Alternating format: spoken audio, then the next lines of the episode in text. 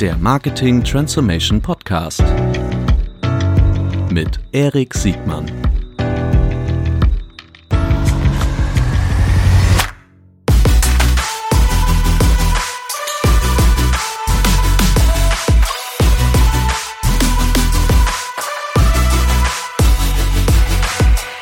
Herzlich willkommen zu einer neuen Folge des Marketing Transformation Podcast. Heute mit einem ganz besonderen Gast aus San Francisco, aus dem Silicon Valley, Thomas Palm von Capital G. Herzlich willkommen, Thomas. Hey, Erik.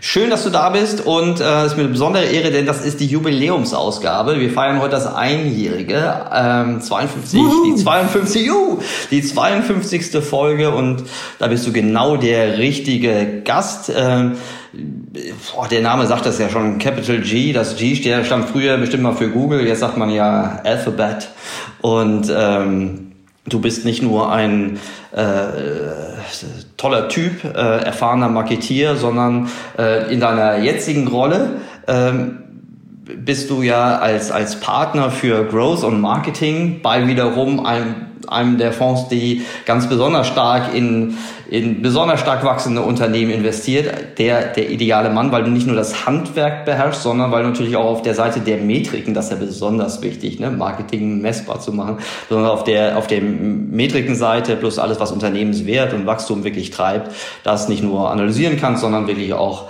auf der Doing-Seite äh, gearbeitet hast. Und jetzt Unternehmen, so wie ich das verstehe, das wirst du gleich besser beschreiben, äh, hilfst äh, diesen Unternehmen äh, beim, bei, bei ihrem Wachstum marketingseitig alles richtig zu machen.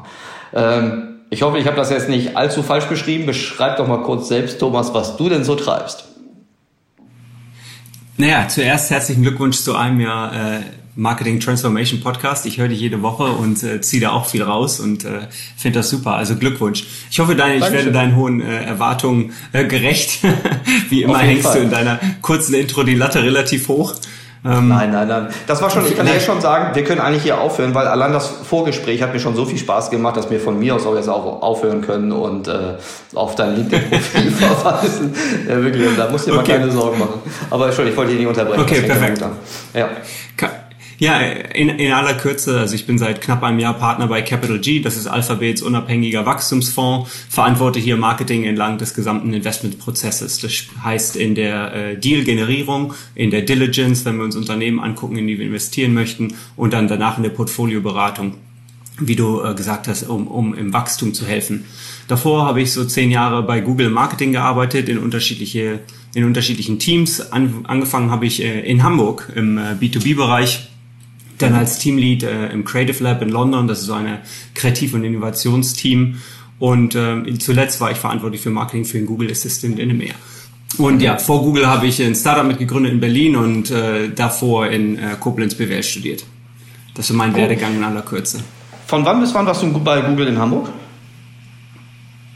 Äh, insgesamt äh, ein Jahr, das war 2009 und dann bin ich relativ schnell nach London äh, gegangen und habe da die letzten ja, äh, neun Jahre verbracht.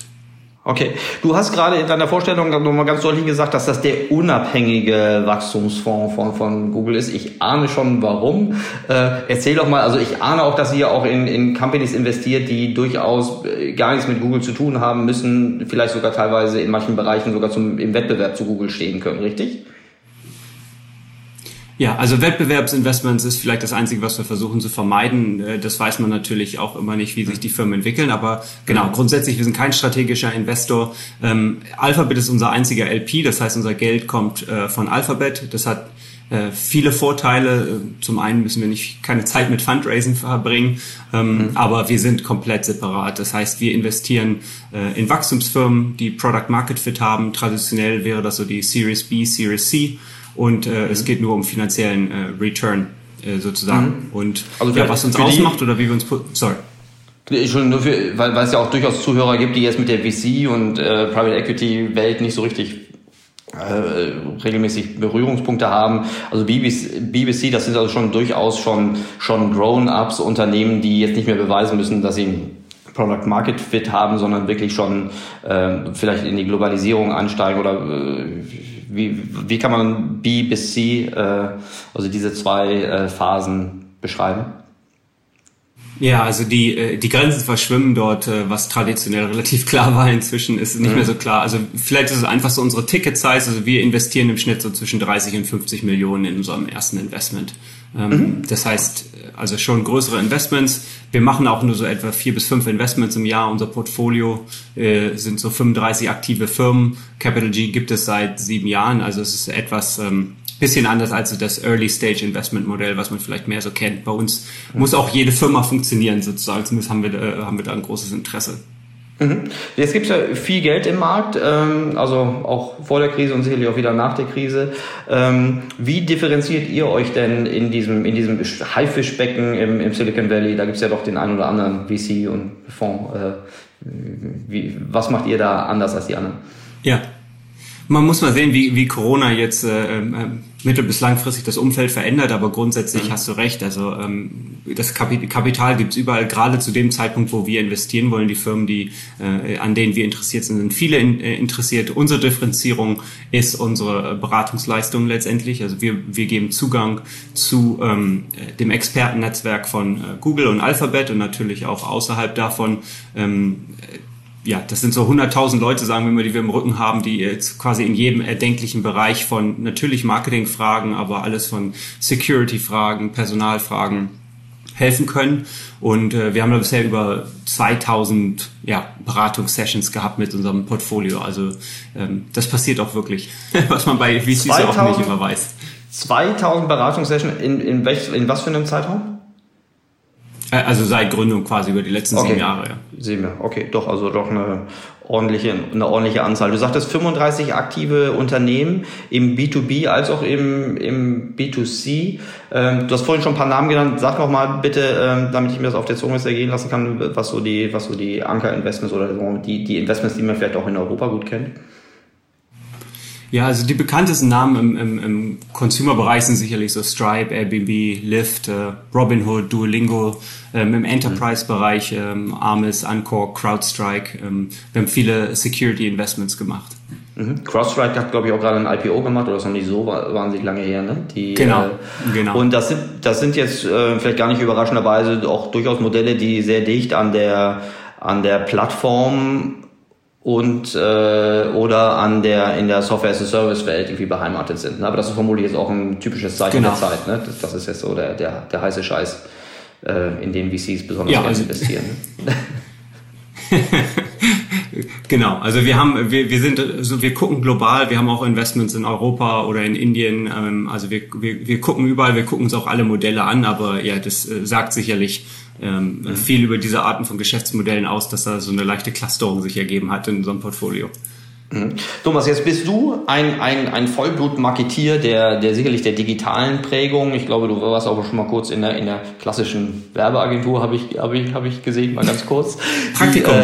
Die, äh, ja, so, siehst du, weil die, äh, aber du, äh, du bist auf jeden Fall ein Vollblut-Digital-Marketier und bist jetzt in einer Welt, die in meiner Wahrnehmung voller äh, Investmentbanker äh, ist, die also natürlich die Gemeinsamkeit sind vielleicht so mal die quantitative Orientierung, aber Marketing ist ja doch noch ein bisschen eine, eine andere Disziplin, als was man so typisch äh, bei einem VC äh, vorfindet. Ähm, wie ist das für dich? Wie, wie, wie kann ich deine Rolle verstehen? Was ist so deine, äh, deine Mission da? Ja, also wir, es kommt natürlich immer ein bisschen auf das Unternehmen an. Im Consumer-Bereich ist es sehr klar. Alles, was äh, SMBs verhalten sich ja häufig auch ähnlich zu Konsumenten. Das heißt also kleine mittelständische Unternehmen ähm, würde ich da jetzt mal fast mit in einen Topf äh, werfen. Mhm. Äh, im, äh, also vor dem Hintergrund, wie hilfreich wir sein können. Ähm, mhm. Und wir sehen eigentlich innerhalb der ersten zwei Quartale zeichnet sich eigentlich ab, ob ein Investment erfolgreich ist oder ob eine Firma, in die wir investiert sind, erfolgreich sind. Und woran liegt das? Es liegt daran, dass du im Prinzip diese Compounding Effects der Go-to-Market-Strategie hast. Ja, das heißt, je mehr wir ähm, wir, wir, ähm, wenn wir ein Investment machen, dann gibt es natürlich eine gewisse Hypothese, ähm, wie wir glauben, dass diese Firmen sich entwickeln. Wir gucken uns den Markt an, wie gesagt, die meisten Firmen, mit denen wir reden, haben schon, da gibt es Signale, ob das jetzt äh, existierende Umsätze sind oder irgendwelche Market Pulse, dass du sagen kannst, okay, das, das, das Produkt hat eine gewisse Resonanz im Markt, da ist ein Interesse dort. Meistens haben sie äh, einen Marketingkanal, der schon fu äh, funktioniert im Consumer-Bereich, meistens Facebook oder Instagram. Und dann ist quasi die Hypothese, können wir ihnen A helfen, diese Kanäle zu skalieren und äh, können wir ihnen helfen, neue Kanäle zu erschließen. Und ja, das mhm. ist natürlich auch relevant fürs Investment-Team. Mhm. Das macht, das macht ihr schon in der, in der Pre-Investment-Phase, ne? Also, äh, wenn ihr, wenn ihr die ersten Gespräche führt, genau. wenn ihr dann die Due Diligence macht, dass ihr guckt, okay, äh, ist das Wachstum wirklich da, lässt sich das Wachstum noch weiter steigern? Interessant, dass du sagst, also, dass so die, die ersten Indikatoren äh, Facebook und Instagram sind. Äh, früher wäre das äh, organische und bezahlte Suche gewesen, ne? Ja, also wir sehen zumindest, äh, dass was bezahltes Marketing angeht, haben die, äh, natürlich gibt es auch Firmen, die, ähm, also wie Duolingo oder Robinhood, die mit anderen Kanälen sehr erfolgreich waren. Also Robinhood hat ja wahrscheinlich eins der besten Referral-Programme der Industrie. Äh, also wenn man sich da anmeldet, dann, äh, oder beziehungsweise wenn du jemanden empfiehlst, dann kriegst du so eine, eine Aktie und die Aktie kann halt alles sein, entweder ja ein kleiner Stock oder halt kann halt auch eine Apple-Aktie sein oder eine Amazon-Aktie und das funktioniert sehr, sehr gut. Mhm. Ähm, und Duolingo hat halt einfach ein fantastisches Produkt ähm, hat bisher auch relativ wenig äh, bezahlt Marketing in dem Bereich gemacht. Also es kommt immer so ein bisschen drauf an, aber Facebook ist eigentlich, wo die meisten ähm, Unternehmen anfangen, würde ich mal sagen. Mhm. Deine Counterparts, mit denen du sprichst, sind ja vermutlich dann die CMOs auf der, auf der Unternehmensseite. Ähm, was, wie ist denn deren Rolle? Ich habe das Gefühl, dass die gerade so das, ähm, äh, das Wachstum in der, in der, äh, in der Valley-Welt ähm, sehr stark eher übers, übers Produkt kommt und gar nicht so stark über, über das Marketing, so wie wir das hier in, in, in Deutschland oder in Mitteleuropa irgendwie greifen. Stimmt das? Ja, ohne jetzt in die, in die Falle unseres Vorgesprächs äh, zu fallen und wieder bei Adam und Eva anzufangen, was ist Marketing und was macht eigentlich ein, ein CMO? Aber das ist natürlich ein sehr breites Feld, ja. Ja. Und ähm, du hast schon richtig gesehen, äh, auf meinem, äh, ich nenne mich auch Partner für Growth und Marketing, ganz einfach, weil mhm. ähm, Growth ein, eine andere ähm, äh, ja, einfach noch einen anderen Stellenwert hat hier. Aber letztendlich ist es, äh, ich sehe das eigentlich alles relativ identisch. Ja, letztendlich die die Rolle eines CMOs hat sich ja auch sehr verändert über die Jahre. Ja, was früher halt ganz klassisches Media Buying war und vielleicht ein bisschen Kommunikation, ähm, kann heute fast alles sein. Ja, also du hast halt mhm. CMOs, die sind sehen sich eher als so ähm, äh, Customer Champion. Du siehst irgendwie CMOs, die sehen sich als Innovationstreiber. Also du kannst verschiedene Aspekte haben eines eines CMOs, ja. Ähm, und äh, was wir sehen, häufig sind unsere Gründer, mit denen wir arbeiten, äh, haben einen technischen Hintergrund, das heißt, verstehen auch gar nicht unbedingt genau, was macht jetzt ein CMO. Es gibt häufig irgendwie wahrscheinlich sehr ähnlich zu dem, was du in deinen großen Firmen, mit denen du äh, etablierten Firmen, mit denen du arbeitest, du auch siehst. Ja, es ist nicht immer klar, was ist Verantwortungsbereiche, wie ist Erfolgsmessung, wie findet Erfolgsmessung statt. Ähm, und also es gibt extrem viel Diffusität und das führt dazu, also gibt es viele Studien zu, dass äh, die CMOs haben die höchsten, höchste Turnover-Rate in diesen Unternehmen. Ähm, es kommt oft zu Frustration und äh, ja, da versuchen wir sozusagen, das ist einer der Bereiche, in denen ich versuche zu helfen. Das finde ich spektakulär. Also die höchste Turnover, das also die höchste Fluktuation auf dem, auf dem, auf dem Job des, des ja. Marketeers. Ähm, und deine These ist, dass das auch daran liegt, dass ähm, die, die wesentlichen Gründer in der Regel technischen Hintergrund haben und die den Stellenwert eines, eines CMOs anders einschätzen, als das andere tun würden? Oder, oder warum, was ist dann, was ist dann deine Erklärung dafür, dass dieser, dieser, dass das so ein Schleudersitz ist? ja, ich glaube, man muss sich, ähm, also äh, ist natürlich einfach mit Fingern zu zeigen. Also ich glaube, letztendlich muss man sich an die eigene Nase äh, fassen. Man, wenn wir uns als als äh, Marketingverantwortliche, als Kommunikationsexperten sehen, ich habe häufig wird vergessen, wie wichtig die interne Kommunikation ist. Ja, also das Vertrauensverhältnis aufzubauen mit der Geschäftsführung, mit dem Board und und halt einfach Klarheit zu schaffen. Ja, also Lean in, wie man so schön sagt im Amerikanischen, ja, proaktiv zu sein und äh, und halt klar zu machen, dass Cost Center innerhalb des Unternehmens als als äh, Umsatztreiber und nicht nur als, äh, oder das Marketing als Umsatztreiber nicht als Cost-Center verstanden wird. Ein kurzer Hinweis in eigener Sache. Bitte schaut einmal unter digitalforward.de slash jobs auf unsere aktuell offenen Stellen. Wir suchen Marketing Consultants und Kanalspezialistinnen und Spezialisten. Ähm, schaut da mal rauf. Das wird, äh, glaube ich, dann ganz gut beschrieben, was wir so treiben. Wenn ihr eine genaue Vorstellung haben wollt, äh, was wir so tun, meldet euch bei uns.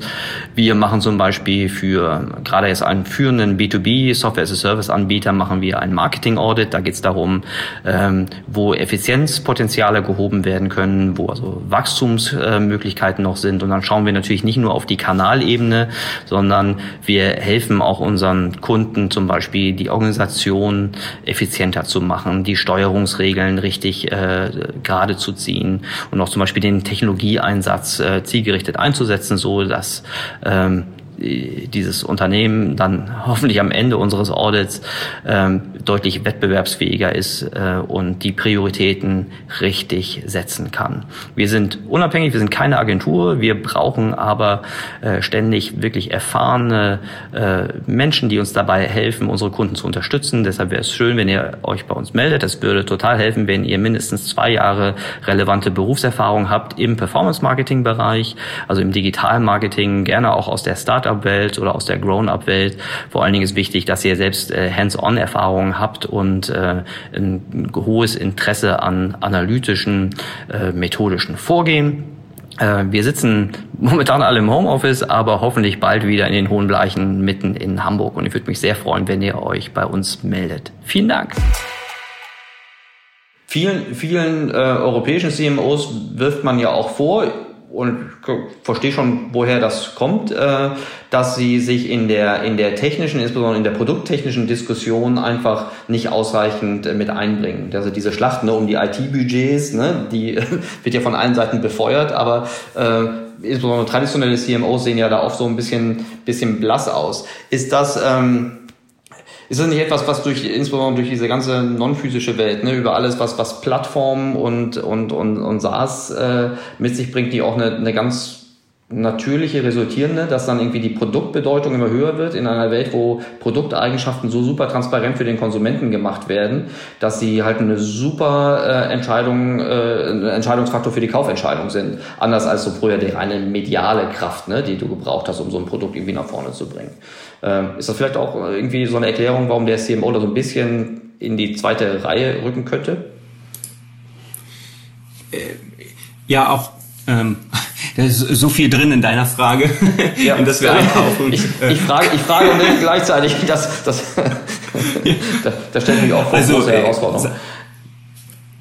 Äh, wie, ähm, ich würde sagen, all, Marketingverantwortliche haben ja auch äh, sehr unterschiedliche Hintergründe und die Hintergründe und Erfahrungswerte setzen natürlich Schwerpunkte. Ja, ich habe versucht, so in meiner eigenen Google-Karriere so das meiste aus dem Konzernumfeld zu machen und einfach in alles reinzugucken. Ja? Also so Erfahrungen im, im, im, im Kreativ, im Brandbereich zu machen, Erfahrungen im Demand-Gen, Lead-Generation-Bereich, also so richtig Hardcore-Performance-Marketing, Maschinenraum, ja, und so ein bisschen Produktmarketing halt auch, also mit den Entwicklern arbeiten und ähm, und dann gibt es natürlich noch 100 andere Bereiche, in denen ich jetzt keine direkte Erfahrung habe, aber viel, jeder CMO bringt ja letztendlich irgendwie, hat, hat meistens eine relativ spezialisierte Karriere und dann ein geringeres Verständnis der anderen Bereiche. Ja.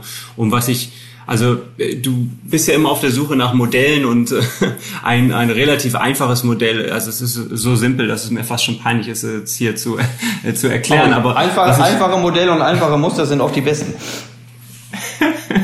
Also bei meinen Teams in Google haben wir so eine ganz einfache Pyramide benutzt. Ja, also die ähm, die fängen an, an unten sozusagen als größten Block hast du hast du Customer oder User Insights. Ja, und das heißt sowohl für bestehende ähm, für bestehende Kunden. Ähm, das fängt natürlich an mit der technischen Infrastruktur überhaupt äh, ähm, Kohortenbetrachtungen also was äh, zu ermöglichen. Ja, aber wie gut verstehst du deine bestehenden Kunden?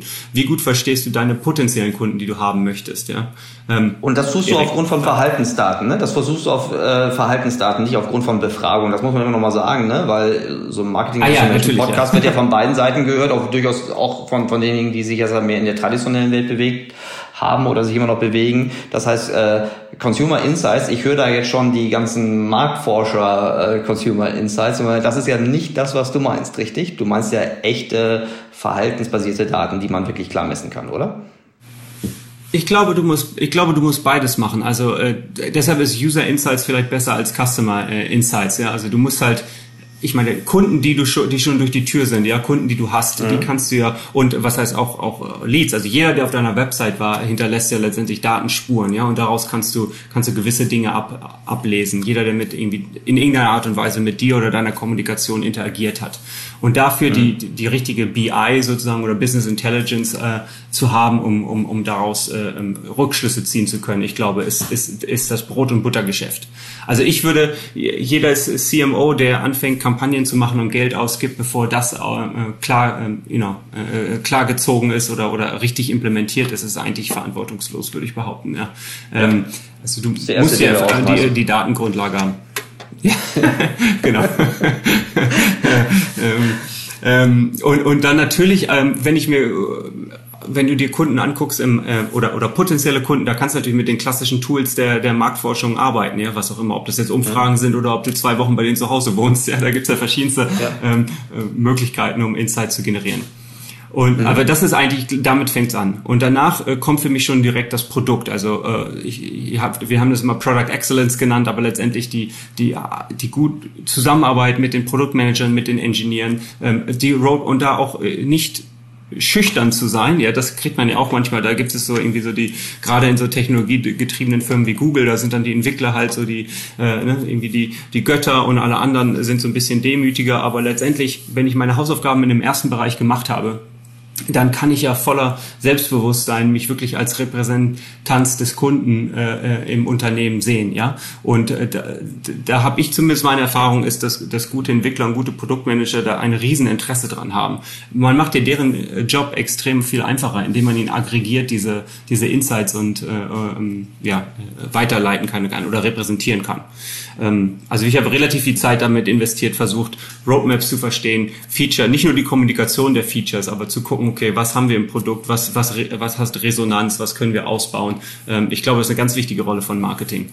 Ja, also, also äh, Produktnutzungs, Nutzungsintensität, also was ja zum Beispiel gerade bei den Produkt, äh, also bei den Geschäftsmodellen gut funktioniert, wo es eine hohe, äh, so, so einen hohen, hohen Repeat-Faktor gibt, ne? also wo die Leute ständig am Produkt äh, dran sind. Äh, auch Preispunkte, gehören Preispunkte da auch schon rein oder ist das noch nicht äh, auf diesem ersten Punkt des, dieser Produktexzellenz mit enthalten?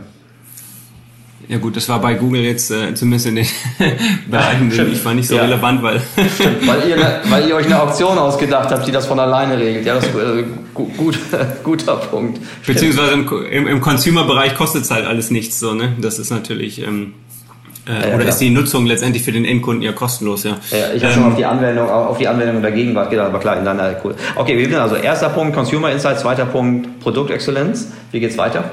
Lass uns User Insights sagen, um, um niemanden, ja. äh, niemanden zu verschrecken, ja, damit wir ja, das wissen, dass sowohl bestehende als auch potenzielle.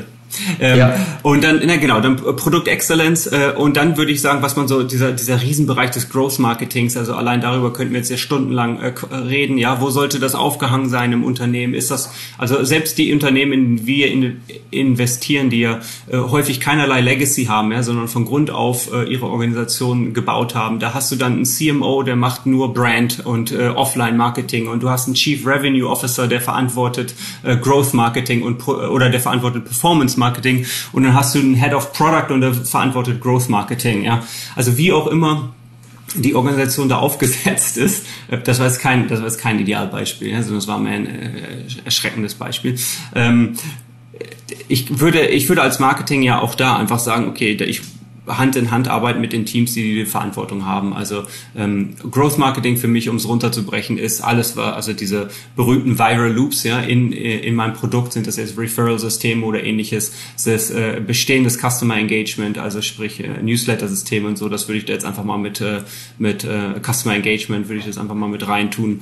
Ähm, ja, und dann die sogenannten, also Free Channels sind ja nicht, äh, haben natürlich alles irgendwo Kosten, ja, aber ob es jetzt irgendwie SEO-Geschichten äh, sind, solche Themen, würde ich da mit rein sehen. Ja, ja. Aber Growth Marketing ist halt auf jeden Fall alles das nicht, was ich durch, durch Paid Media über alles strukturierte, also mit, mit, mit genau. Input von außen irgendwie mache, sondern in der Regel mit, mit Dingen, die mir, mit, mit meinen, Dinge, die unter meiner Kontrolle sind, äh, mir zur Verfügung stehen, die mir aber ein, ein Wachstum ermöglichen durch Referral, durch Nutzungsintensität. Genau. Ja, das sind, okay. Steigerung. Wenn du eine App hast, dann kannst du, dann kannst du mit Notifications spielen, ansonsten hast du vielleicht ein Newsletter mhm. oder ähnliches, mhm. ja. Und dann, gut, je nach Business Model, ob es relevant ist, dann würde ich mir Partnerships angucken. Ja, da haben, ist für manche Unternehmen funktioniert das sehr, sehr gut. Und dann ganz, ganz an der Spitze der Pyramide letztendlich Kampagnen, ja, ob das jetzt Brand- oder Performance-Kampagnen sind. Und die Idee dahinter ist einfach so eine, ja, sich, sich selbst zu zwingen, dass man bevor, bevor man, äh, ja, Mediabudget ausgibt, sollte der Rest der Pyramide sozusagen stehen. Ja, also ich muss meine Kunden verstehen, ich sollte meine, mit dem Produkt arbeiten, das Produkt sollte so gut sein, wie es, wie es sein kann. Ähm, ich ich habe meine eigenen Kanäle, die mir zur Verfügung stehen. Ähm, ähm, das ist ja auch, ja, gerade in Unternehmen, mit denen du arbeitest, wahrscheinlich ganz eine Frage von Incentive-Modellen, ja, wo man Geld ausgibt, da ist viel Aufmerksamkeit drauf. Gibt's in, wie kriege ich die gleiche Aufmerksamkeit auf sozusagen die Optimierung von meinem äh, Notification-System, ja, was aber letztendlich ja. einen deutlich größeren Business-Impact haben kann. Ja, genau. Also auch gerade, ähm, ich finde das ganz wichtig, weil die, die, die User Insights ja am Anfang schon gleich mit einer, mit einer richtigen BI starten müssen, ne? weil sonst äh, sind die die, ist die Aussagekraft dieser User Insights ja natürlicherweise limitiert. Die Verzahnung zum Produkt, das ist ja schon mal eine Riesenherausforderung. Die meisten Unternehmen äh, sind ja organisatorisch gar nicht aufgebaut, das Produkt überhaupt mit, mit Marketing irgendwie spricht. Das sind ja in der Regel entkoppelte Systeme, äh, zumindest in der Vergangenheit gewesen. Ähm, Growth Marketing ist eine Disziplin, die muss man immer noch erklären, äh, weil sie ja sehr stark äh, also wie du gerade auch schon beschrieben hast, nicht so richtig in die Schublade reinpackt. Partnerships ist etwas, was, was sehr individuell verhandelt werden muss, wo wir auch, sagen wir mal, gewisse Sozialkompetenz auch nach draußen haben muss als Unternehmen. Und Kampagnen ist das ja, was ja im Verhältnismäßig am einfachsten ist. Ne? Ähm, äh, genau. Es ist nicht am einfachsten zum Erfolg zu bringen, aber rein die Ausführung ist erstmal mit, mit Geld durchaus schon möglich. Die meisten Unternehmen in der Vergangenheit haben ja genau dort angefangen. Ne? Sie hatten ein okayisches Produkt oder auch nicht eine gewisse Distribution und dann wurde Kampagne gemacht und dann wird geguckt, umgekehrt, äh, was ist passiert, wo haben wir getroffen, wie können wir iterieren. Ähm, also vielleicht kurz das, äh, zu zwei äh, ja. Reak Reaktion zu zwei Dingen, die du gesagt hast. Also das ganze ja. BI-Thema, da ist auch eine Welt für sich. Ja, da kann jetzt so. Du hast ja auch äh, Philipp Werner von Project A zum Beispiel schon ein paar Mal in deinem Podcast. Ja. Der ist ja natürlich echt, echter Experte. Ähm, da, also wir haben natürlich eine Idee, was für eine BI-Implementierung wir gerne, gerne sehen wollen in unseren Firmen. Ja, das für, für frühere Startups wird das dann schnell relativ teuer. Also das kommt dann ein bisschen auf die Unternehmensgröße ähm, äh, an, was man, was da Sinn macht. Ähm, zum Thema Produkt und Marketing, also was, was wir zum Beispiel, als ich in dem Creative Lab war, viel gemacht haben. Ja, wir haben so ähm, sind zu Produktteams gegangen, die interessante Sachen gemacht haben und haben haben haben deren Pro äh, Roadmap genommen und haben haben ähm, Nutzungsvideos gemacht sozusagen. Also so dieses klassische Fake it until you make it, ja. Also um, mhm. um haben den Produktteams, die an coolen Sachen gearbeitet haben, geholfen, ihre eigenen Roadmaps äh, intern ähm, ähm, zu vermarkten, indem wir quasi äh, das unterstützt haben, indem wir Videos gemacht haben und ähnliches. Also ich glaube, da kann man viel machen als Marketing, was äh, um, um Vertrauen aufzubauen. Ja, also die ähm finde ich, finde ich, finde ich total interessant, wie viel, wie viel Energie auch an diese Schnittstelle zwischen Produkt und, und Marketing und Growth in dieser neuen Generation oder in der aktuellen Generation von Unternehmen investiert wird. Also, und auch wie, wie fließend die Grenzen eigentlich sind. Ne? Das passt gar nicht mehr in die, in die, in die Organigramme, auch nicht mehr die Organigramme, die noch vor, vor fünf Jahren äh, à la Mode gewesen wären.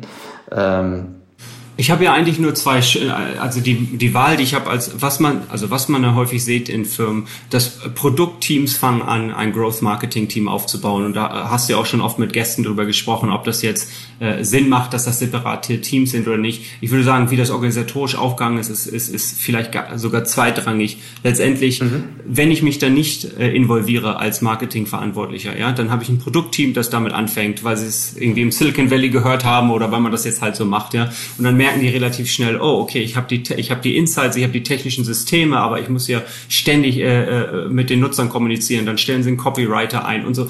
Und ja, dann hat man relativ schnell einfach eine, eine replizierte Marketingfunktion innerhalb des Produkts. Und deshalb würde ich empfehlen, lieber zu, äh, also am Anfang als als Marketingverantwortlicher auf die Produktteams zuzugehen und zu gucken, ob man, wie man das in Partnerschaft machen kann, anstatt die ganze mhm. Funktion zu duplizieren. Mhm. Ich, ich denke auch immer so ein bisschen an die, an die MVP-Denke. Da frage ich mich, wie, wie groß muss da der Kompromiss sein, um, äh, um vielleicht Dinge nicht zu 95 Prozent fertig zu haben, sondern auch mit einer 80 Prozent Lösung rauszugehen, aber dann schnell Insights zu generieren, entweder auf der, auf der User Insights oder auf der Produktseite. Äh, äh, was kannst du da für Guidance geben? Ja, das ist ja eine sehr, sehr, sehr ähm ein wichtiger Teil der Silicon Valley Denke sozusagen ist ja die ist ja das Thema Move fast and break things äh, und genau schnell testen. Ähm, das kommt natürlich ein bisschen immer darauf an, in welchem Bereich ich bin. Wenn ich jetzt ein Fintech Startup bin, äh, gibt's habe ich vielleicht ein bisschen weniger Nutzertoleranz äh, dafür als in anderen äh, Bereichen. Ja, also äh, ähm, ja, also grundsätzlich ist es, glaube ich, der richtige Ansatz, also so schnell wie möglich ähm, Sachen in die, in die freie Welt zu, zu schieben und einfach gucken, wie Leute reagieren und Daten sammeln, äh, ist sicherlich der richtige Ansatz. Ja, okay. Die, ähm, du, du kommst ja jetzt oft in Situationen, da hast du schon ein, ein, ein, ein, ein bestehendes äh, Product Market Mix, du hast schon, du hast schon Unternehmen, die schon auf einer ausreichenden Größenordnung schon gewisses Wachstum in der Vergangenheit schon gezeigt haben und äh, ihr müsst ihnen jetzt helfen, die nächste, die nächste Zündstufe irgendwie zu, zu ziehen. Ähm, was sind so deine, was sind so deine Muster, auf die du guckst, wenn du, wenn du so einen Marketingmaschinenraum äh, tunst, so den, den AMG der, des Marketings dann einbaust? Äh, Gibt's also gibt's also irgendwie so, so ein Muster, wie, wie du dann äh, oder eine Checkliste, wie du, wie du vorgehst? Ja, also als erstes, äh, das ist natürlich abhängig davon, ob es ein, ob's ein Enterprise oder ein Consumer-Firma äh, ist. Zum einen im Enterprise-Bereich ähm, ist es relativ ähm, ja, einfach, hätte ich beinahe gesagt. Also die Implementierung ist relativ schwierig oder ist richtig gut zu machen, ist erfordert Aufwand, aber was man machen muss, ist relativ ähm, relativ bekannt, würde ich sagen. Ja, also du hast irgendwie ähm, und so, das ist eigentlich meine grundsätzliche Herangehensweise. Ich versuche mir so auf höchster Ebene so diese die Landkarten oder, oder zu überlegen und dann ähm, immer ja tiefer zu gehen und im Prinzip die Auflösung zu erhöhen. Also sprich, im Enterprise-Bereich hast du irgendeine Art von äh, Content-Generierung, dann hast du eine Art von Content-Distribution, eine, ein Lead-Capturing, ein Lead-Scoring, ein Handover-Prozess mit Sales, musst da die Incentivierungssysteme äh, richtig stellen. Ähm, dass deine Leads auch bearbeitet werden und dann ein Feedback Loop, damit du weißt, was funktioniert hat und was nicht. Das ist ja so, würde ich jetzt mal sagen, die einfachste einfachste Form des Enterprise Marketings. Ja. Und man sagen, da ist das, die Varianz des, des Playbooks ist im, im B2B oder im Enterprise Marketing nicht so wahnsinnig groß. Ist das, ist das fair zu sagen? Genau. Mhm. Okay. Das ja. Ja, und ich, also ich frage mich auch immer, wer liest diese ganzen White Papers und äh, wer geht zu den ganzen Webinars, die, mir, die einem da angeboten werden. Aber äh, letztendlich funktioniert es ja trotzdem. Ja, also ich glaube, da gibt's ja auch eine ganze Menge Best Practices. Man muss halt, je näher man das am Kunden macht, je spezialisierter auf seine Nische, je ehrlicher, je mehr man vielleicht Customer Stories featured als jetzt seine eigenen äh, Stories zu erzählen. Also ich glaube, da gibt's viele, das kann man ja, viel bekannte Playbooks, was man machen kann, aber es ist halt sauber aufzusetzen, so dass du halt äh, dann am Ende auch sehen kannst, äh, wenn du einen Vertrag abgeschlossen hast, freuen sich alle, aber wo kam denn der Lead her? Ja, das ist mhm. also, dass du deine äh, UTMs da durchziehst und so, das ist ja gar nicht so selbstverständlich. Also das meine ich damit, ja. Was man machen muss, ist relativ klar, aber die Implementierung sauber hinzukriegen und dann natürlich auch äh, das stetig umzusetzen und zu bespielen, ist, ist gar nicht so trivial. trivial. Da muss man auch Verständnis dafür haben, ne, damit man dieses Wachstum auch wiederholen kann. Ne? Also das ist ja erstmal, genau, du kannst dich über den Vertrag freuen, aber wenn du die UTMs, also was wir damit meinen, ist halt die Gewinnungsweg bis zum, bis zur, bis zur Initialzündung irgendwie zurück verfolgen zu können, äh, ist ja nicht jedem ausreichend transparent in so einem Durchschnitts-Enterprise-Unternehmen. Ne? Sollte ja, jetzt genau. Aber da sind wir, sind wir wieder bei Damit sind wir wieder bei unserer Pyramide. Deshalb mag ich die so gerne, auch wenn es ja auch im ersten, äh, im ersten Anlauf so banal alles klingt. Aber wenn du dich wirklich darauf zurückbesinnst, ja, das, äh, du musst halt eine, eine Infrastruktur haben, äh, die dir, die dir Datentransparenz ähm, ermöglicht. Sonst mhm. Äh, ja. kannst du halt, es ist schwer zu optimieren. Naja, ja. und im Consumer-Bereich soll ich das noch kurz erklären? Ja, der Consumer-Bereich ist ja erstmal so mal der traditionell größere und vor allem derjenige, der ja auch schon ein bisschen weiterentwickelt ist als der, als der, also unterstelle ich jetzt mal, als, als der B2B-Markt. Äh, natürlich Consumer. Schieß los. Ja, also auch da gibt es natürlich einen Riesenkatalog an Fragen ähm, oder Herangehensweisen. Ja? Also du kann den, den Kuchen jetzt aus, uh, you can slice the pie in many ways. Ja? Also ja. sprich, fange ich, die, die, es gibt die Fragestellung, was sollte ich überhaupt in-house machen als Unternehmen? Was sollte ich lieber outsourcen? Ja? Ich versuche anzu, oder unsere erste Frage ist meistens, äh, äh, dreht sich meist darum zu verstehen, was für eine Art von Produkt ist es, was für eine Art von Kundenbedürfnis wird befriedigt. Ja? Und da gibt es ja so auch relativ einfache Modelle, wenn du dir so einfach so eine ähm, Frequency and Urgency Matrix anguckst, ja, also wenn ich eine, eine hohe Frequenz, eine hohe Dringlichkeit in meinem Produkt habe, dann äh, ist vielleicht Search der beste Kanal und wie gut deine Customer Experience ist, ist fast egal nach hinten raus. Ja. Also wenn du dir einen Arm gebrochen hast und brauchst ein Krankenhaus, dann wirst du in das erste Krankenhaus gehen, was du auf Google findest. So, ja, da muss schon viel passieren, damit du sagst, nee, ich fahre jetzt doch noch zum anderen. Ja. Wenn du eine hohe Frequenz hast, aber eine geringe Dringlichkeit, dann ist auf einmal deine Produktentwicklung äh, Experience oder die UX ja, so ähm, viel viel wichtiger und dann möchtest du vielleicht eher über über Display, über Facebook gehen. So und so kann man das so durchdeklinieren und das äh, ist, hilft dir äh, hilft dir zu priorisieren. Ja. Mhm. Du sagtest gerade, was in-house, was, was, was wird outgesourced? Gibt es da so, so ein Muster? Das ist ja auch eine, eine, eine Debatte, die jetzt hier auch in Deutschland äh, immer wieder so in Wellen wiederkommt. Ähm, meistens geht es dann nur um das Outsourcing von, von Mediaagenturleistungen. Ich glaube, das ist so das, was am meisten diskutiert wird und dann innerhalb dem, der Gattung, sagen wir mal, von Search bis Upper Funnel Sachen in unterschiedlichen Wellen. Ähm, wie, wie sieht das in deinen, deinen Companies aus? Ja, also vielleicht, ich würde sagen, alles, was, ähm, was, was arbeitsintensive, was arbeitsintensiv ist, kann man vielleicht outsourcen. Ich würde immer versuchen, die Intelligenz und die Learnings in-house zu behalten. Also was ich damit meine ist, ähm, jetzt sind natürlich die Firmen, mit denen wir arbeiten, auch reine Digitalfirmen, ja. Und da ist natürlich, wenn du jetzt eine ähm, eine Consumer-Firma im Digitalbereich bist, dann ist Marketing und, und Kundengewinnung ja essentiell. Ja. Das heißt, das würde ich auf keinen Fall. Das heißt, ich würde jemand Leute haben, die die Performance-Kanäle verantworten. Ja. Aber du kannst zum Beispiel, sollst auch jemanden haben, der Kreativstrategie verantwortet. Aber natürlich kannst du kannst du eine spezialisierte Agentur haben, die Performance-optimierte Video-Creatives für Facebook und Instagram ähm, oder YouTube äh, äh, produziert. Ja. Oder du kannst äh, ähm, Designer haben und ähnliches, die du natürlich mit, mit, mit Brand Guidelines und mit einem Brand Handbook irgendwie leitest, aber so kannst du durch, durch einen gewissen Austausch äh, auch zu einer höheren Ideenfrequenz kommen. Die Plattformen gehen ja alle in eine, entwickeln sich alle in eine Richtung, wo letztendlich der, der entscheidende Erfolgsfaktor Varianz und äh, Frequenz des, des Kreativs ist.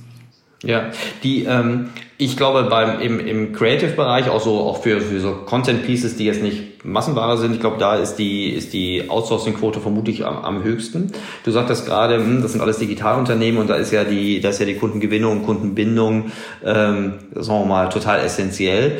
Ähm, ich denke jetzt gerade drüber nach, in welchen Bereichen ist denn die Kundengewinnung, Kundenbindung nicht essentiell? Also jetzt irgendwie bei Monopolen, das verstehe ich, bei und bei bei so wenn jemand irgendwie äh, eine, eine IP hat, die so einzigartig ist, ne, dass du sagst, okay, ne, wir sagen, boah, du, da fallen mir echt wenig, wenig Beispiele ein.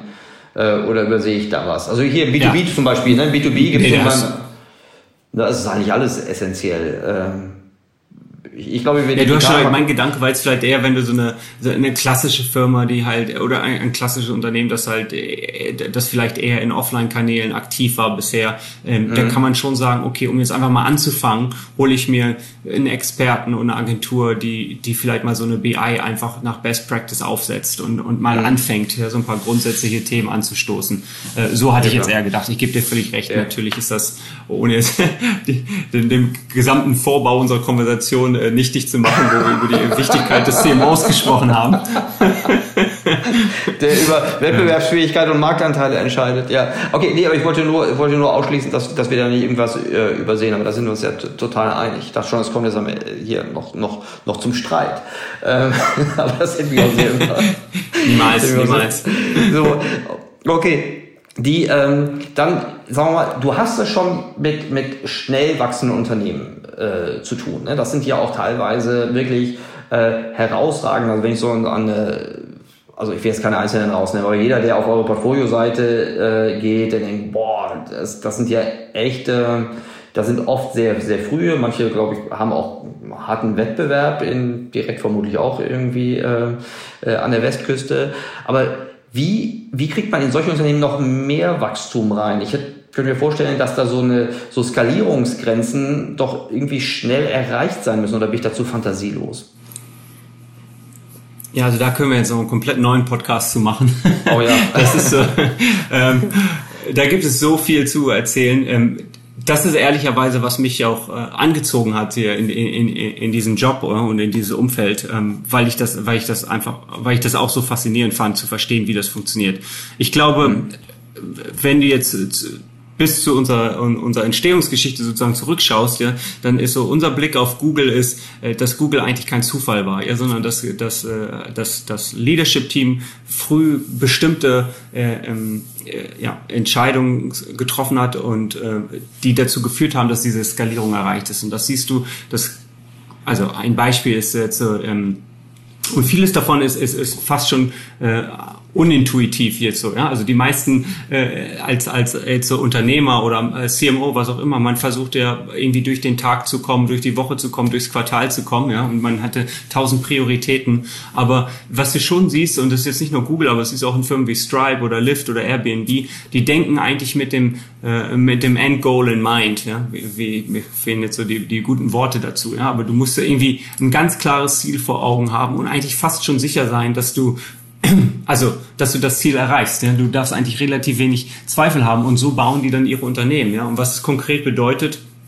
dass du halt nicht die offensichtlich schnelle äh, Lösung implementierst, sondern jedes System so gebaut wird, dass es skaliert und dass du überhaupt über alles in deinem Unternehmen als System denkst. Ja? Also Kultur, Unternehmenskultur solltest, solltest, so kann man auch als System denken. Ja? Wie wenn, wie die in dem Punkt, wo wir in Unternehmen investieren auf unserer Seite, sind sie eigentlich genau an diesem Inflection Point, wo du halt, äh, die haben vielleicht 50 bis 100 Leute und in einem Jahr haben sie 400, 500. Das heißt, es fliegt alles auseinander, wenn man es nicht äh, richtig ähm, aufsetzt. Ja? Wie schaffe ich das als Gründer dann sicherzustellen, dass Entscheidungen so getroffen werden, wie ich sie treffen würde, auch wenn ich nicht selber im Raum bin. Ja, das haben natürlich, gibt es äh, bestehende Systeme, ob es jetzt OKR-Systeme sind oder ähnliches, aber das, äh, in so einem jungen Unternehmen muss es ja alles aufgesetzt werden. Ja. Ähm, ich, ich könnte das ewig drüber erzählen, aber das war jetzt also ein ich denke gerade, ich denke gerade, ich denke, ich denke gerade kurz, wie du, ähm, also ich, ich habe gerade an Airbnb gesagt und du musst das von mir aus nicht kommentieren, damit, damit wir jetzt hier keinem ähm, auf, auf den Schlips richten oder vielleicht ist das ja alles richtig, aber Airbnb ist ja durchaus in, in, in aus Berlin hatten wir Wettbewerber und es gab ja ähm, traditionelle, es gab so Legacy-Systeme wie ähm, hier die HomeAway, ne, bei uns hießen die Fevo Directs und auf der anderen Seite die Booking.coms haben sie auch schon mal ein bisschen, bisschen mit Ferienhäusern rumgemacht. Ich dachte, als die damals ihr Repertoire aufgebaut haben, also ihr Inventar aufgebaut haben, das muss eine Wahnsinns Anschub, äh, ein Wahnsinns-Anschub-Invest gewesen sein, diese Kataloge zu listen, plus diese super User Experience zu machen, die ja von, von in meiner Warnung von 0 auf 100 auf eine User Experience kam, die sich auf jeden Fall mit Booking.com äh, äh, gematcht hat und vom, Repertoire, vom Repertoire, sag ich mal, vom Inventar auf einmal auf der Größenordnung von, von anderen äh, eher so Classifies, also den, den HomeAway Fevo direkt irgendwie äh, mithalten konnte.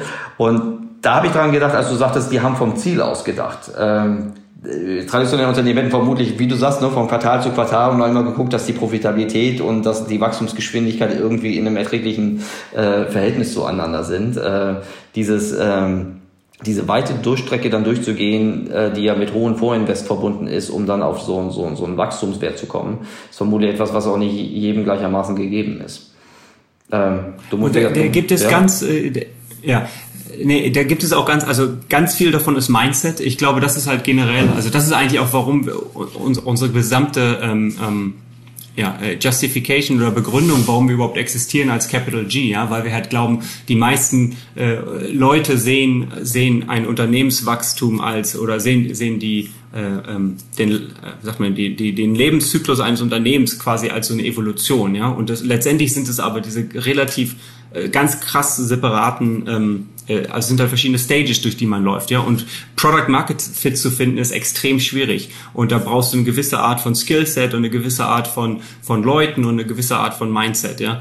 Und äh, ein, eine eine Firma, die, die an der Börse gelistet ist, zu führen, ist auch wieder was ganz anderes, hat ganz andere ähm, Rahmenbedingungen und ähm, aber diese Mittelphase, diese Hypergrowth, ja, wie gehe ich nicht von 0 auf 1, aber sondern von 1 auf 100, das ist halt auch eine ganz dedizierte Phase. Also zu deinem Airbnb-Beispiel äh, ganz konkret ist, ähm, es gab am Anfang eine lange Zeit, wo sie halt relativ wenig Wachstum haben, ja, und sie haben halt versucht zu, herauszufinden, okay, woran liegt das? Und ein, ein Thema, das auch, also kann man auch im Detail nachlesen, diese Geschichten gibt's alle irgendwo da draußen im Netz, aber ähm, was sie, ein, also eine der Key Pain Points waren halt die, die Fotos, ja, dass die Leute einfach mit ihren Handys, damals natürlich auch noch schlechtere Handys, einfach richtig schlechte Fotos gemacht haben.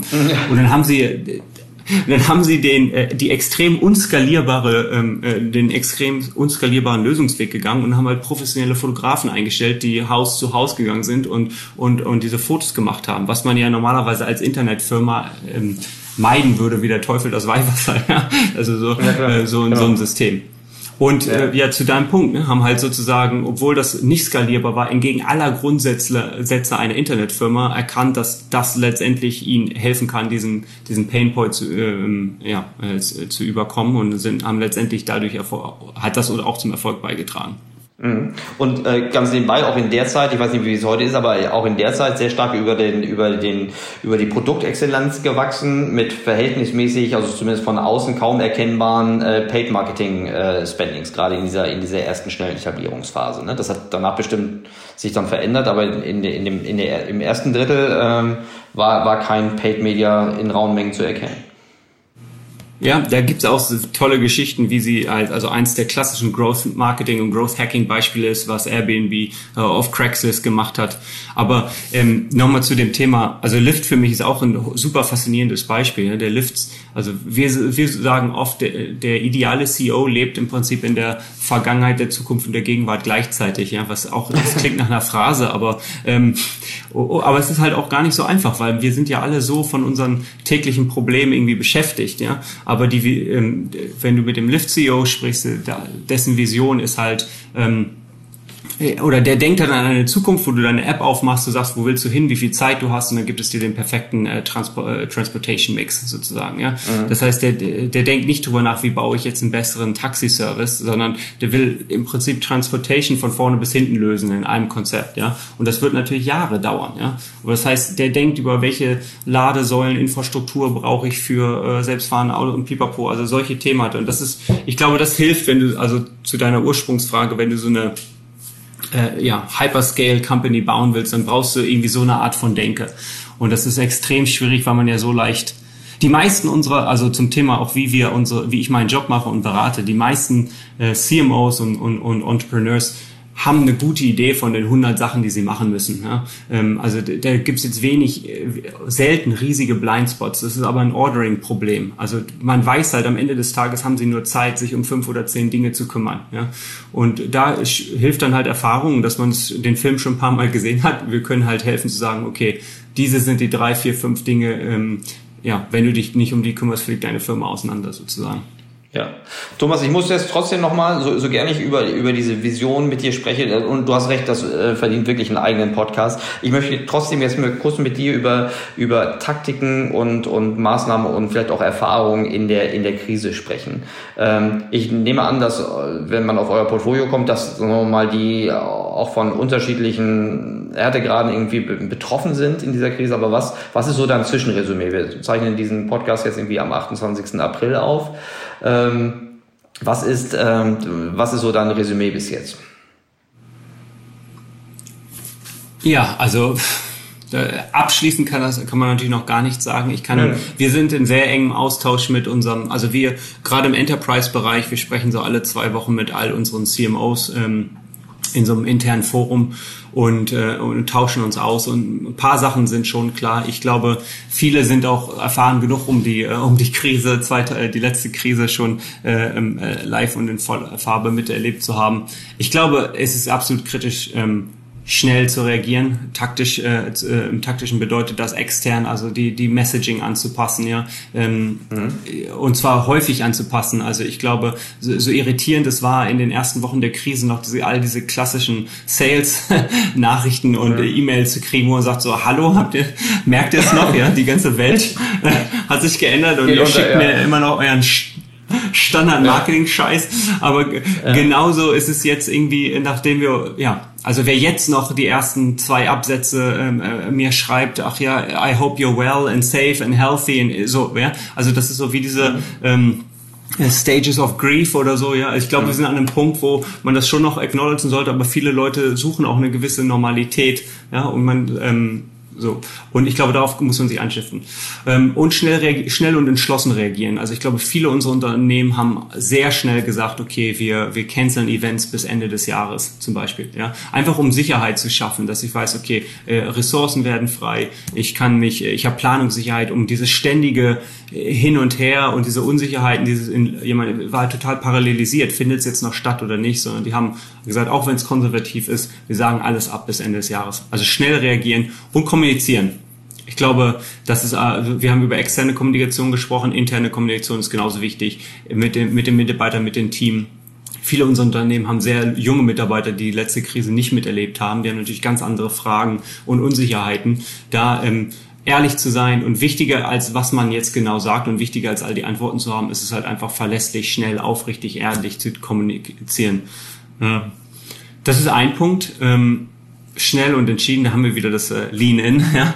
Das zweite ist, würde ich sagen, die Beziehung zu, ähm, zu äh, CFO, dem Board und, äh, und dem Market und, und dem äh, CEO ja, und die Budgetdiskussion. Also man hört ja von manchen Firmen, die einfach radikal Marketingbudgets zusammenstreichen und so. Das ist ähm, klar, äh, nicht alle Firmen haben da die Wahl, das äh, ist mir auch klar, aber letztendlich ähm, ja, das haben wir am Anfang schon kurz gesagt. Marketing sollte als Umsatztreiber verstanden werden, nicht als Cost Center. Und ich sollte genug Transparenz haben. Und das liegt wieder, der, liegt der Ball im äh, Spielfeld des CMOs, ja, die äh, differenziert genug zu kommunizieren, detailliert genug zu kommunizieren, dass halt äh, mein CFO auch versteht, ähm, was treibt, treibt welchen Wert, was sind strategisch wichtige Projekte, die vielleicht nicht direkt Umsatz bringen, aber die uns extrem wehtun, wenn wir sie jetzt zusammenstreichen, canceln würden. Ja. Ähm, und was sind neue Opportunitäten, die es natürlich in jeder Krise auch gibt. Äh, und der letzte Punkt würde ich sagen ist Resource Allocation, das was, was wir relativ viel diskutieren. Ähm, alle unsere Firmen überprüfen natürlich ihre Werbebudgets, ähm, aber auch was die Teams betrifft, ja, was für ein, was ist, ist es möglich, äh, hier zum Beispiel so eine klassische Field-Marketing-Organisation abzuskillen, umzuschulen, aus denen jetzt allen digitale Event-Manager zu machen? Ja? Was ist da, wo sind die Gaps, wie kann man die füllen? Und, und zeigt vielleicht diese Krise, dass generell der, der Trend der Spezialisierung ähm, ähm, vielleicht ein bisschen zu weit getrieben wurde, ja, weil also die diejenigen, die aktuell in den Marketing-Teams unserer Unternehmen extrem erfolgreich sind, sind die Generalisten, die halt ein bisschen es ein bisschen einfacher finden, ähm, ja, sich sich neu zu finden in der Situation. Okay, das ist interessant, weil die flexibler sind oder schneller im Kopf im Umdenken. Ähm, oder sagen wir mal wie die ja, Schweizer Tasche, also, Taschenmesser universell einsetzbar. Genau. Und, und oft ist es ja auch psychologisch, ja, wenn du jetzt ein hochspezialisierter äh, ähm, e-, Event Experience äh, Marketeer bist oder so, dann ja, das ist äh, und nie was anderes gemacht hast in deinem Leben, dann ist es die eine Frage ist, äh, kannst du umlernen, die andere Frage ist, bist du überhaupt mental dazu in der Lage und bereit? Mhm, okay, also ich fasse zusammen, die ähm, du hast gesagt, schnell und entschlossen reagieren und kommunizieren äh, Ehrlichkeit in der Kommunikation, so habe ich das irgendwie äh, verstanden. Und ganz interessant fand ich den Punkt, die, die Beziehung zum, du sagst es, glaube ich, zuerst zum Board oder zum CFO, damit dieses Verständnis über, über Budget, wo ist Budget, ähm, sagen wir mal, Umsatztreiber und damit ja am Ende mehr als Lebenserhalten oder wo ist vielleicht auch Dinge, die entweder raus können oder müssen. Und Ressourcen ist halt nicht nur Budget, sondern auch, auch ähm, ja, Humankapital. Wie, wie kannst du es besser oder zielgerichteter einsetzen? Das habe ich die drei Punkte ja, richtig. Ich glaube, viel von dem über ja. Ja, und vieles davon, äh, ich glaube, was ich wirklich recht in der Krise ist, wenn, wenn man seine Hausaufgaben nicht gemacht hat. Ja, also wenn ich nicht attribuieren kann, welcher Umsatz ist durch Marketing getrieben, wenn ich nicht den, wenn ich nicht den vollen äh, ja, Erfolg und Beitrag des Marketings zeigen kann. Also auch in guten Zeiten sollte ich ein gutes Verhältnis zu meinem CFO haben und zu meinem CEO. Wie gesagt, die, die Statistik sagt, das ist äh, nicht immer der Fall. Ja, stimmt. Und wenn man jetzt noch nicht, wenn man es jetzt noch nicht attribuieren kann, ist natürlich auch noch eine, eine, eine widrige Umstände, um es jetzt eben schnell zu lernen. Ne? Das macht man ja auch nicht von heute auf morgen und schon gar nicht in fünf Wochen, wenn man es die letzten Jahre nicht geschafft hat. Okay, super Total. spannend, super spannend. Meine Abschlussfrage: Du persönlich, du als Thomas Palm, ja, ähm, wie hältst du persönlich dein Wissen frisch? Ähm, also ich, ich liebe diese Frage in einem Podcast. Ja, und ich weiß nicht, welcher Gast es war, der vor. Die ist, ist so ernst gemeint. Ich weiß nicht, welcher Gast vor ein paar Wochen war, der gesagt hat, er versucht mindestens drei Businessbücher im Monat zu lesen. Ja, wo ich, ähm, also das schaffe ich nicht. Ähm, Ja, also für mich sind es hauptsächlich Gespräche, ehrlicherweise. Jetzt äh, habe ich natürlich das Glück, dass das ein, äh, vielleicht ähnlich wie bei dir, ein, ein wichtiger Bestandteil ohnehin ist meines, meines Alltags.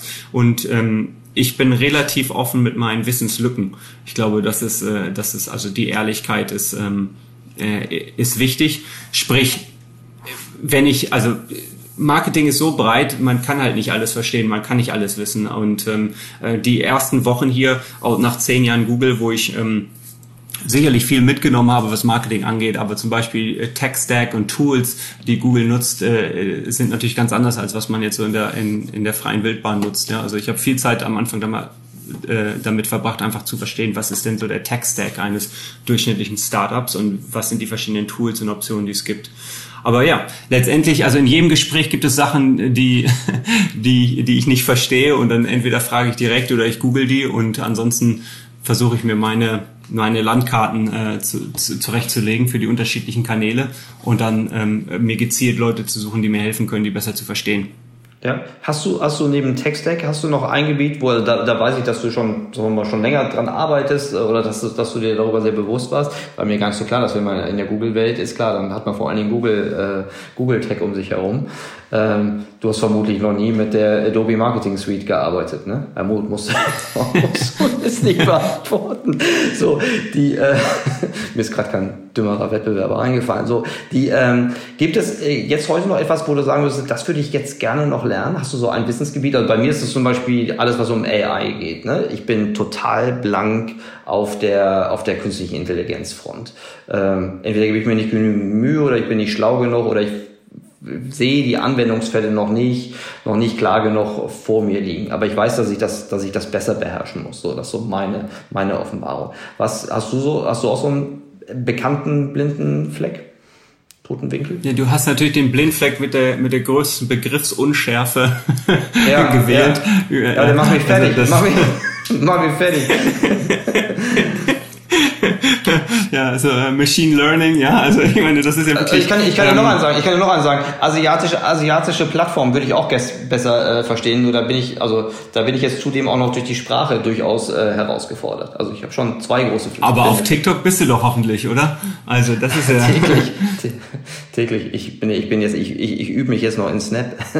nee, was aber, was, hast du, hast du so einen blinden Fleck?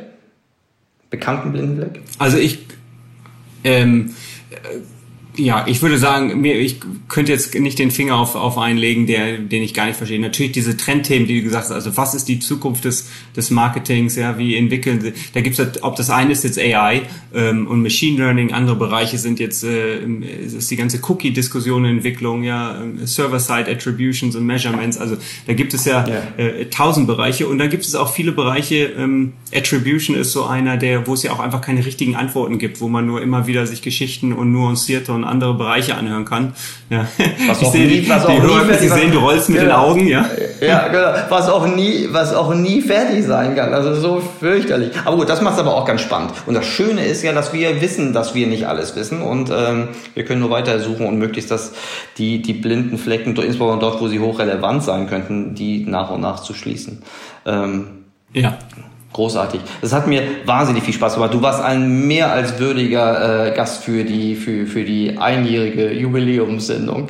Ähm, ich könnte jetzt noch stundenlang weitermachen. Für dich für dich ist ja noch mitten am Tag. Für mich ist jetzt schon hier deutlich irgendwie äh, 22:15 Uhr.